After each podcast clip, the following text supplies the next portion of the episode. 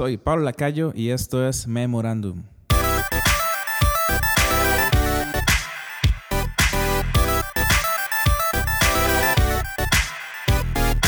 Y este es el segundo episodio de esto que se llama Memorandum, que es una serie de conversaciones con diferentes eh, músicos, pero que no hablamos de música. Y hoy tenemos a Chisco Chávez. Chisco, gracias por estar acá y hoy tenemos varias preguntas y bastantes temas por, por hablar que no son totalmente de música, así que gracias Chisco.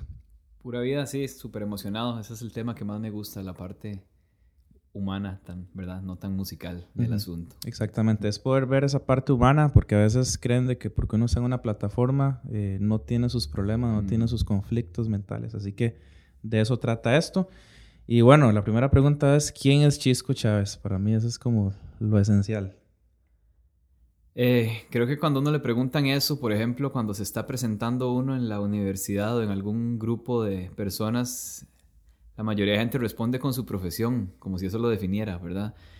Eh, para mí va a sonar medio, medio tal vez trillado cristiano, digamos, pero, pero para mí yo soy un hijo amado y perdonado, porque eh, conocí al Señor a los 19 años y de ahí en adelante para mí es como si me hubieras preguntado antes de los 19 años, te digo quién soy basado tal vez en dónde nací, cómo fue mi familia, de dónde venimos y todo lo demás, pero de ahí en adelante creo que, que mi vida se ha tratado del Señor y de una fascinación por encontrar más de Él. Entonces si me preguntas quién soy yo, te digo que soy un hijo, un hijo perdonado y con una segunda oportunidad y descubriendo apenas de qué se trata la vida.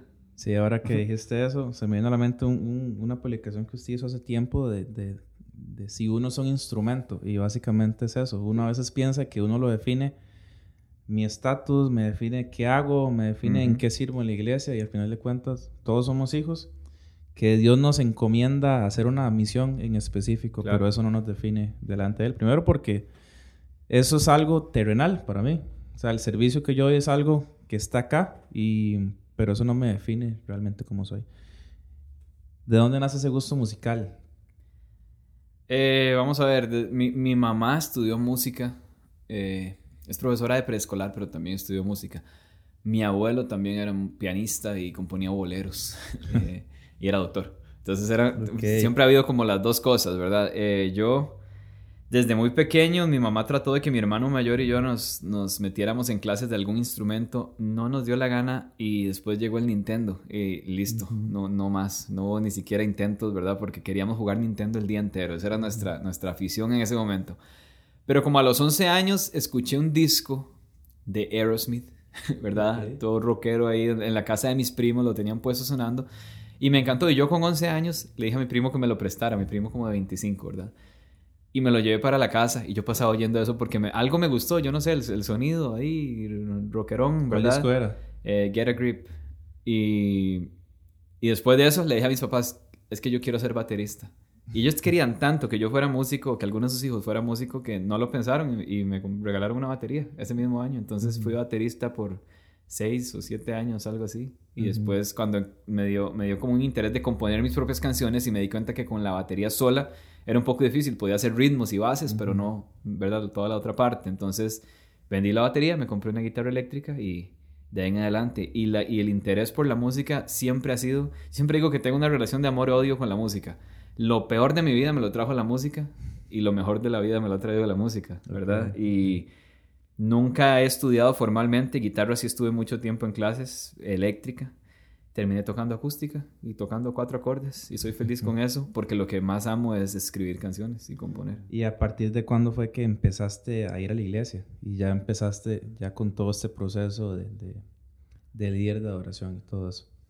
Empecé a ir a la iglesia en el 2011. En realidad son como ocho años. O sea, la gente a veces cree que uno nació ahí o que soy hijo de un pastor o algo así. No, no es cierto. Eh, tengo como ocho años de ir a la iglesia. Eh, voy a la iglesia Comunidad Paz, ha sido mi primera y única iglesia, realmente. Ahí. Entonces llegué de la calle, ya tenía unos cuantos años de ser cristiano cuando llegué a la iglesia, pero tras de eso yo todo lo que aprendí de música lo aprendí tocando en los bares de este país y en el cole, ¿verdad? Y, entonces llego a un ambiente donde las cosas son totalmente diferentes y lo primero que me topo es que no se, se hacen mejor las cosas en la calle que en la casa de Dios y eso a mí me pegó una cachetada en la cual eh, yo tenía que hacer algo al respecto, a pesar de que yo no era el líder de nada. digamos, y, siempre, y esa ha sido mi manera de ser siempre, y le he caído mal a mucha gente, pero Dios, Dios redime el tiempo y los esfuerzos y todo, y con los años empiezo a ver frutos, ¿verdad? Pero yo he sido como el incómodo, porque me incomodaba mucho venir de un ambiente donde no se cantaba, no se hacía música para glorificar al Señor y las cosas se hacían mejor, ¿verdad? Entonces, eh, es mi primera y única iglesia, tengo ocho años de estar ahí y todo el tiempo que tengo de estar ahí he sido parte del staff contratado por la iglesia, eh, he trabajado en la iglesia.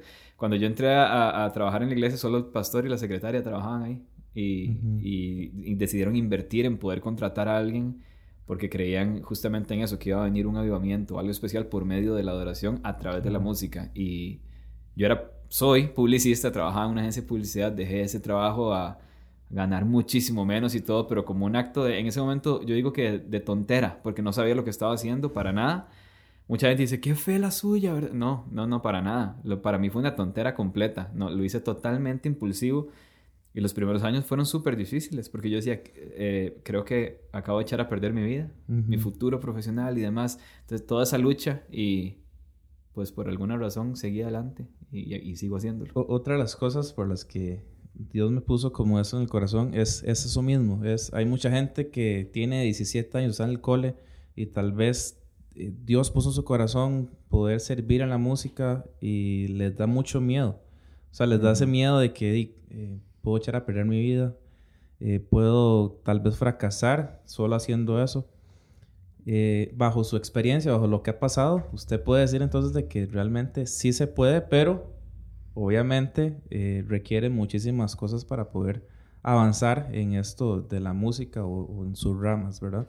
Entonces, ¿qué puedes como decirle a esas personas que tal vez están eh, con esa duda, como con, ¿será que realmente vale la pena servir a Dios? ¿Será que eh, puedo hacerlo bien? ¿Será que en mi iglesia importo? Creo que una de las principales barreras mentales que tenemos, por ejemplo, como costarricenses, es que somos costarricenses, ¿verdad? Entonces eh, yo era uno de los que pensaba, decía, es que en Costa Rica no se puede vivir de la música. Y tras de eso, desde que uno estaba en el colegio, a mí me decían eso. Yo, yo ¿verdad? Como yo no tengo un trasfondo cristiano, ni mucho menos, entonces la gente alrededor decía, eh, te vas a morir de hambre, esa es la frase.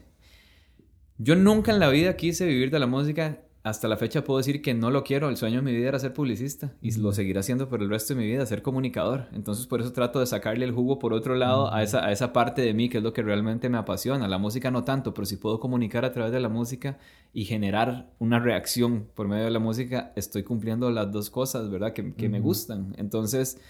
Eh, pero nunca planeé vivir de la música, nunca estuvo, nunca fue parte de mí, nunca pensé estudiar música ni dedicarme a esto, jamás todo pasó así como, como muy naturalmente, pero lo que sí puedo decir ahora que haces esa pregunta ya con unos años de hacerlo es que si estamos, algo que tengo yo es que yo estoy plenamente seguro de que yo tengo algo que proponer. Pero si yo nada más eh, lo quisiera cada fin de semana en mi iglesia, sacar un repertorio, ponerlo eh, y mandárselo a los músicos para que lo toquemos el fin de semana, yo personalmente estaría frustrado y yo personalmente no trabajaría ahí ni haría lo que hago, ¿verdad? Claro. Pero cuando, cuando tengo algo que proponer, siento, número uno, me siento útil, pero número dos, confío plenamente en que Dios va, va a, llevarlo a más porque hay un esfuerzo siempre de, de, sacar lo que Dios ha puesto en mi corazón. Si creo fielmente que Dios me, me dio algo, me confió algo especial como líder de adoración en este caso, eh, yo lucho por, por, por, buscarlo, por escarbar adentro mío y en mi corazón y lo que el Señor está hablando y todo y sacarlo y confiar que eso es, eso es la, lo, que Dios está poniendo para una congregación entera. Si soy yo la persona que está ahí hoy, ¿verdad? No sé mañana, ¿verdad? Pero eh, creo que una de las cosas que, que, que le digo a, la gente joven es, a veces dicen que, que estudia una carrera seria para que tengas un plan B. Eh, yo le digo a la gente, si, si usted está convencido de que quiere ser músico, full, estudie música, full yo no, yo por ejemplo, yo quería ser publicista, estudié eso y hoy en día es lindísimo cómo Dios utiliza toda esa rama de la comunicación, ¿verdad? Eh, para emitir un mensaje, al fin y al cabo, que es el mensaje de, Cristo, por medio de qué? De, la música, que es algo que me gusta y que tal vez no soy profesional en, esto, pero sí soy profesional en lo otro. Entonces es, muy bonito, pero sí le digo a la gente, persigan lo que aman, pero siempre con una convicción de, que no, no, seamos la copia de alguien, no seamos, ¿verdad? Tocaste un tema importante y es ese yo he visto muchísimos proyectos aquí en Costa Rica de bandas, de equipos, eh, de adoración, como quieran llamarlo. Y básicamente lo que hacen son chords. Es tocar canciones de, de diferentes eh, grupos, que está muy bien, está súper bien. Pero necesitamos proponer para que la música aquí en Costa Rica pueda trascender. O sea, no hacemos nada con seguir tocando música, seguir haciendo copias de canciones que ya están hechas, seguir haciendo eso, seguir em, tocando esas canciones y no hacemos ninguna propuesta. Yo lo veo como que lo que hacemos es agarrar una hojita, le sacamos copia y le, decimos que es de nosotros. Y eso es lo que estamos haciendo aquí en Costa Rica. Por eso es que yo no siento como esa trascendencia en la música. Y también siento, bueno, el folclore en cada país es diferente. Aquí en Costa Rica tenemos un género musical eh, que define el folclore de acá.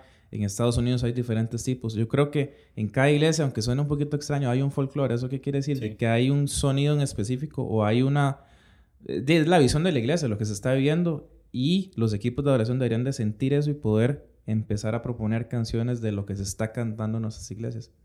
Y eso es lo que quiero hablar. Quiero empezar a hablar de lo que haces en la Como. Eh, sos pastor de adoración. Así es. ¿Puedes explicarme un poquito la labor de un pastor de adoración que casi no se da aquí en Costa Rica?